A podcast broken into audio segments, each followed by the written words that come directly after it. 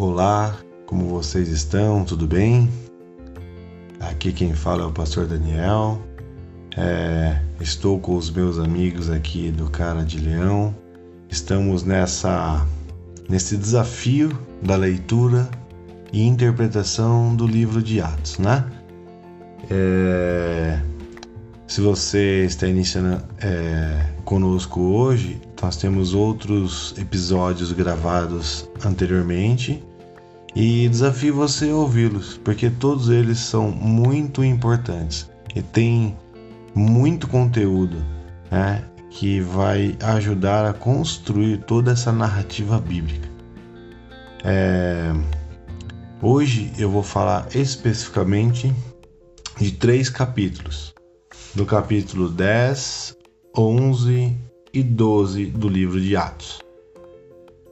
Esses capítulos são maravilhosos e são capítulos extremamente importantes. Contam é, dados históricos, trazem muita informação, informação muito relevante, né? E vou tentar dividir um pouquinho aqui com vocês. Antes de falar deste capítulo 10, eu gostaria de dar uma introdução, porque, como nós já sabemos, o Caleb explicou lá no primeiro, no nosso primeiro episódio, no primeiro podcast, sobre a origem, quem escreveu o livro de Atos. É, aqui, Lucas ele se detém é, nessa história do capítulo 10, que é uma, uma história muito interessante, muito importante, e nós vamos ver o porquê, mas claramente essa história era muito importante para Lucas. Como na história da conversão de Paulo, esse relato é repetido e detalhado é, nos capítulos 10 e 11, e também citado depois lá no capítulo 15. É, esse episódio representa um ponto crucial e muito importante na direção e no foco que a igreja estava tomando. É, por quê? Porque foi, na verdade, a conversão de Cornélio que deu início a uma controvérsia, uma discussão na igreja a respeito dos gentios, né? É, deles estarem se convertendo. E é interessante porque aqui dá o pontapé inicial, na verdade, para a aceitação do evangelho dos gentios. E aqui culmina com a igreja nascendo, né, de forma a alcançar os gentios. E na sequência desses textos nós vemos depois, e nós vamos futuramente falar sobre isso, das viagens missionárias de Paulo em que ele se dedica muito ao evangelismo. Primeiramente, ele procurava os gentios, é, perdão, os judeus, e depois ele ia para os gentios da cidade, né?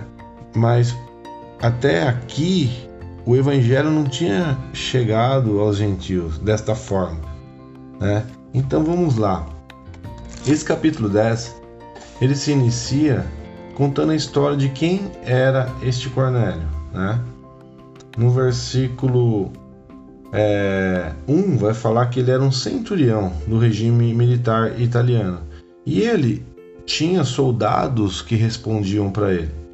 Só que o interessante é que na narrativa bíblica de, aqui de Atos diz que esse homem, no versículo 2, era piedoso, temente a Deus. E não só ele, mas ele e a sua casa. Ele se preocupava em dar esmolas ao povo continuamente orava a Deus. Isso é muito interessante porque fala da característica de um homem que tinha um coração voltado ao Senhor.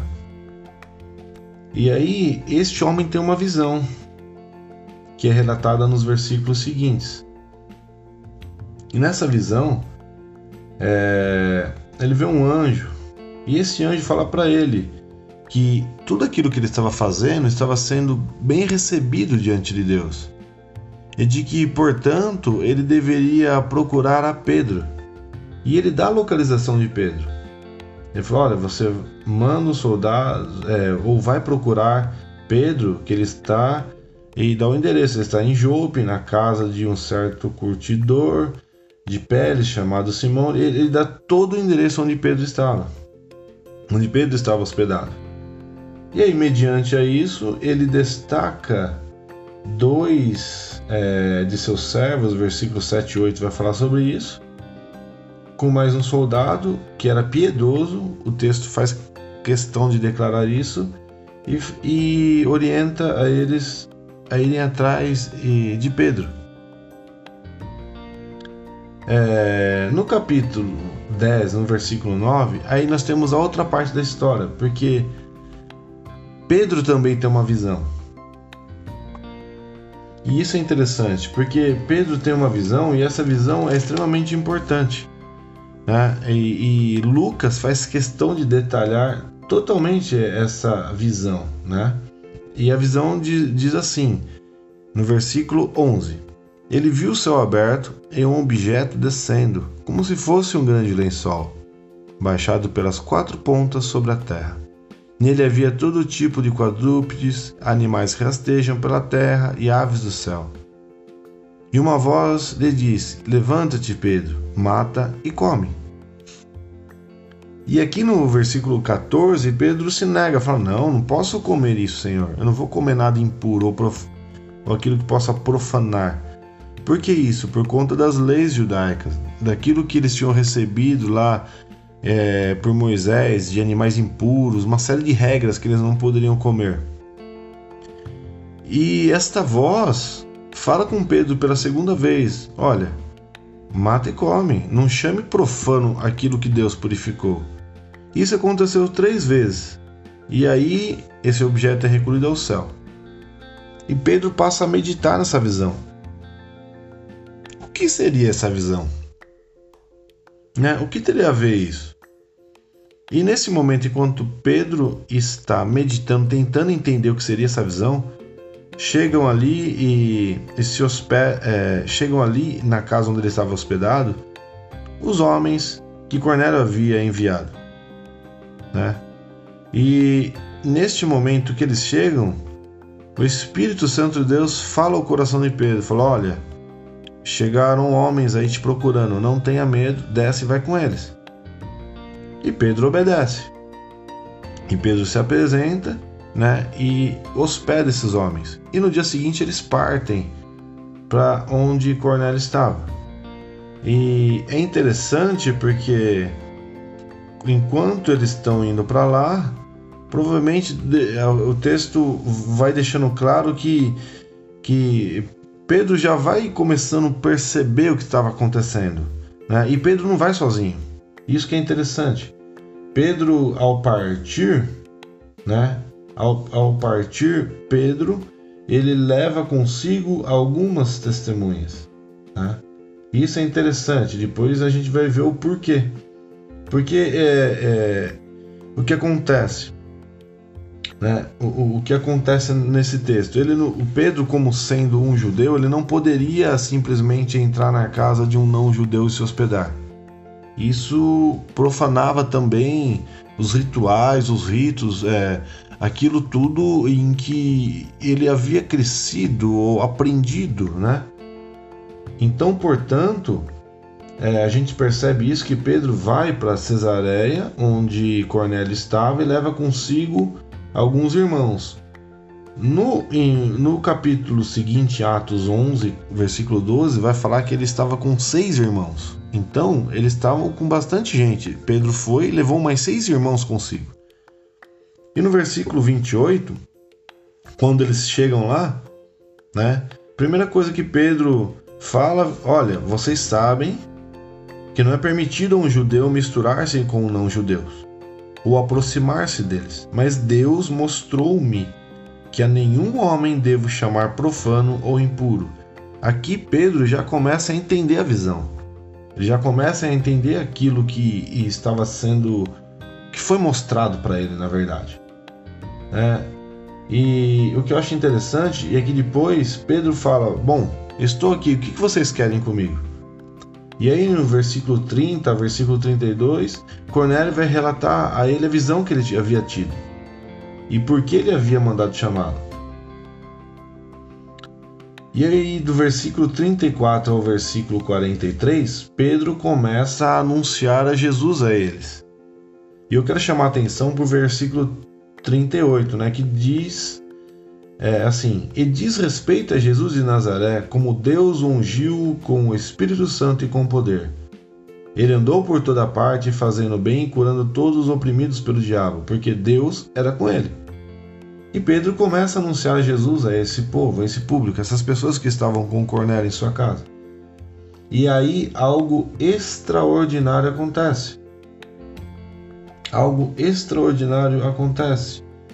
Porque quando a gente chega no versículo é, 44, diz assim: Enquanto Pedro dizia essas coisas, o Espírito Santo desceu sobre todos que ouviram a palavra.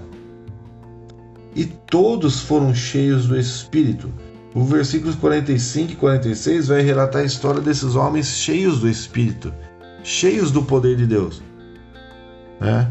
E aí Pedro olha para aqueles homens que o acompanham e fala assim: Olha se eles já receberam o Espírito Santo como nós, como podemos negar água a eles? Que eles sejam batizados. E aí todos eles foram batizados em nome de Jesus. E Pedro permanece alguns dias ali com eles, né? Porque eles rogam a ele, então lhe suplicaram que ficassem com eles durante alguns dias.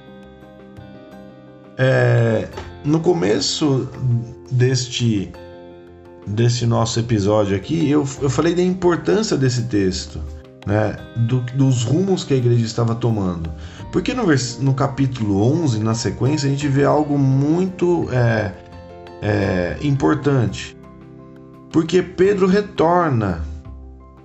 E ao retornar, né, ele é inquirido pela igreja. A igreja começa a questioná-lo por que ele, sendo um judeu, sabendo das, das regras, dos ritos, ele não poderia estar na casa de não-judeus, né? E é interessante porque do, vers, do cap, no capítulo 11, do versículo 1 ao versículo 18, Pedro ele vai fazer a defesa dele com tudo aquilo que ele havia visto, né? Diz assim no versículo 2: E quando Pedro subiu a Jerusalém, os que eram da circuncisão discutiam com ele. Então, na verdade, os judeus começaram a questioná-lo. No versículo 3 ele diz assim: Entraste em casa de homens incircuncisos e comeste com eles. E aí nós vemos um, um, Pedro, a partir do, cap, do versículo 4, fazendo a sua defesa. E aí Pedro conta a eles toda a visão que ele havia tido, que nós já falamos no capítulo 10, ele explica tudo aquilo que ele havia visto. Ele fala é, de, desta visão. Ele fala, inclusive, a visão de Cornélio, né? Fala, olha, um, é, este homem também teve uma visão e ele me esperava lá. Ele mandou me chamar.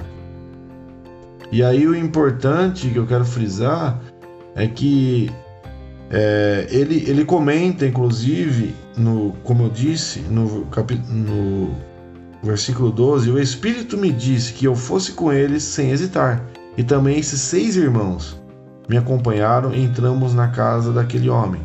Então, no capítulo 10, quando fala que ele leva algumas pessoas com eles, aqui fica claro que eram mais seis pessoas, eles estavam ao todo em sete. Ele levou seis testemunhas com ele.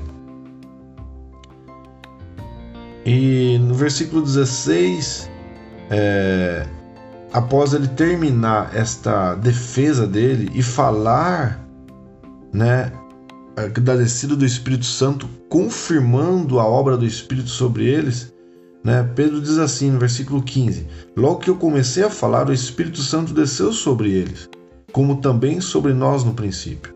Lembrei-me então da palavra do Senhor que disse: João, na verdade, batizou com água, mas vós sereis batizados com o Espírito Santo.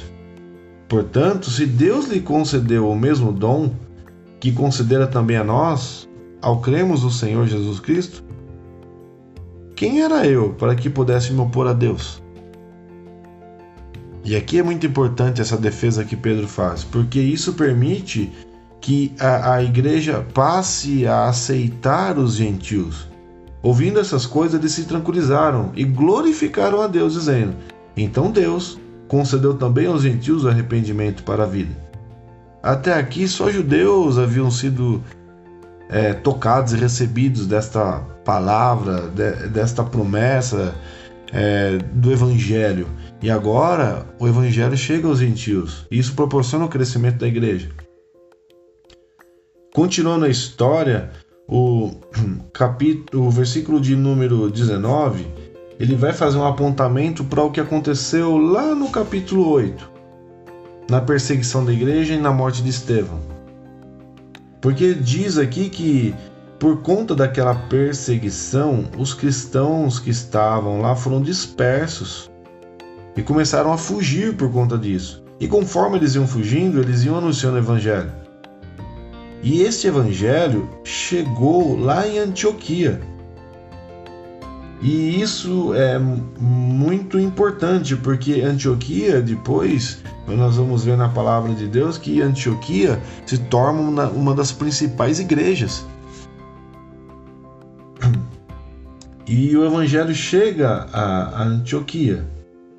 E diz ali no versículo 20 que o evangelho é anunciado a eles, e, em versículo 21, a mão do Senhor era com eles, e um grande número de pessoas creu e se converteu ao Senhor. Tanto cresceu a igreja naquele lugar que a igreja de Jerusalém, os apóstolos, mandaram investigar isso.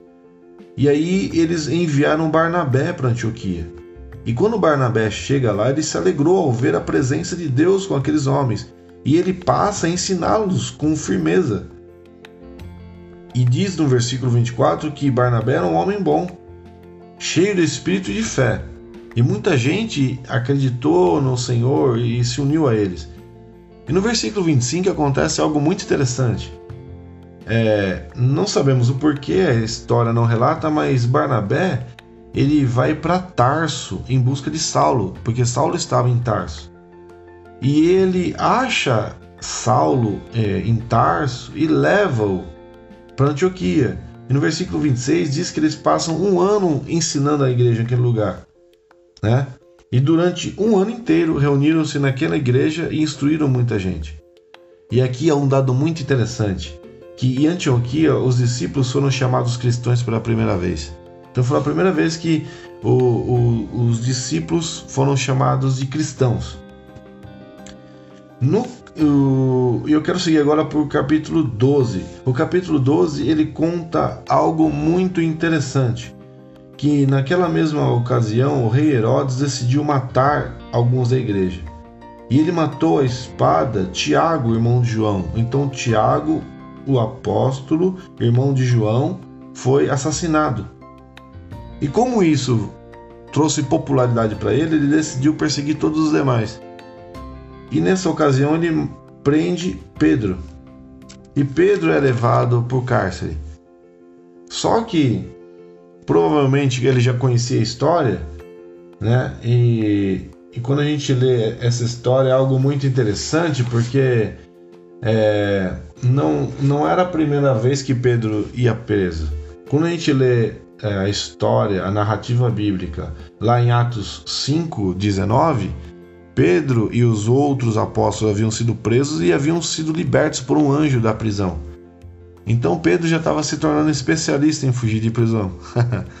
Tanto que o Herodes aqui ele separa quatro é, é, ele, quatro grupos de quatro soldados para que possam guardá-los. E aí Pedro conta a história no versículo 5 que ele estava preso, mas a igreja orava com insistência em favor dele. Olha a importância aí da intercessão, né? Então a igreja permanecia orando. O interessante é que assim, ele destaca uma grande quantidade de soldados para ficarem guardando o cárcere, para que Pedro não pudesse sair de lá. Só que da mesma forma como Deus envia um anjo para tirá-lo lá, os apóstolos em Atos 5, Deus envia um anjo aqui também né? Pedro estava dormindo entre dois soldados, algemados com duas correntes, e ainda tinha sentinela guardando a prisão. Não tinha como ele sair de lá. Só que de repente veio um anjo do Senhor, uma luz na prisão. Interessante. nem a luz acordou Pedro. Imagina como ele estava cansado. Ele só, só foi despertado porque o anjo tocou nele e falou: Acorda, meu. E o, e o anjo tocou ao lado de Pedro e despertou, dizendo: Levanta-te depressa. E quando ele se levantou, as algemas caíram. O anjo ainda falou assim: Ó, põe suas roupas, calça sandália, põe sua capa e vem e me segue. E aí Pedro obedece. E Pedro nem sabia direito o que estava acontecendo aqui. Diz a narrativa bíblica que ele nem achava que isso era real, mas ele foi seguindo. No versículo 11, quando ele já estava fora da prisão, é que ele se deu por si, que ele falou: Nossa, agora sei que de fato o Senhor enviou o seu anjo e me tirou da prisão. Aí Pedro vai ao encontro dos irmãos. E aqui tem alguns dados importantes. É, no versículo 12 diz assim: Dirigiu-se à casa de Maria, mãe de João, também chamado Marcos. É interessante que este João Marcos ele é primo de Barnabé. Então Lucas faz questão de frisar aqui quem era ele, por quê? Porque mais para frente ele aparece na história como companheiros de viagem de Paulo e Barnabé. Né? E alguns historiadores relatam que esse mesmo João Marcos é o responsável pelo é, pelo Evangelho de Marcos. Né? Alguns historiadores dizem isso. Mas olha que interessante, quando ele chega lá, ele bate a porta, vem uma criada e vai ao encontro dele. E ela não, não consegue com, é, acreditar que era Pedro. E ela fica tão feliz que ela não consegue abrir a porta. Ela começa a chamar os outros. E os outros falam para ela: Olha, você está maluca, não pode ser Pedro, ele está preso. E a igreja estava lá, na casa deles, reunida e orando provavelmente orando pela vida de Pedro. E Pedro está na porta. E eles não conseguem compreender isso. Aí até que alguém vai lá e abre a porta e fala: Nossa, realmente é Pedro. Né? No versículo 16 diz assim: Pedro, porém, continuava a bater, e quando abriram, eles o viram e ficaram espantados. Mas, acenando-lhes com a mão que lhe fizesse silêncio, eles lhe contou como o Senhor havia tirado da prisão e disse: Anunciai isso a Tiago. Aqui eu chamo sua atenção. Como que ele pede para anunciar a Tiago se, se Tiago estava morto? Na verdade, esse Tiago que a Bíblia fala aqui, que Lucas escreve, esse Tiago não é o apóstolo Tiago, porque nós sabemos que o apóstolo Tiago já havia sido morto por Herodes. Esse Tiago é Tiago, irmão de Jesus, que ocupava uma posição de destaque na igreja. Né? E, e ele pede para avisar Tiago e aos irmãos. E aí Pedro ele saindo partiu para outro lugar. Provavelmente Pedro já estava sendo procurado e ele tinha que se manter é, escondido. As pessoas não podiam saber onde ele estava porque ele estava sendo perseguido por Herodes. Né? E nos versículos finais aqui deste capítulo vai falar da morte de Herodes, né? O, Lucas faz questão de deixar relatado a, a morte de, de Herodes, né?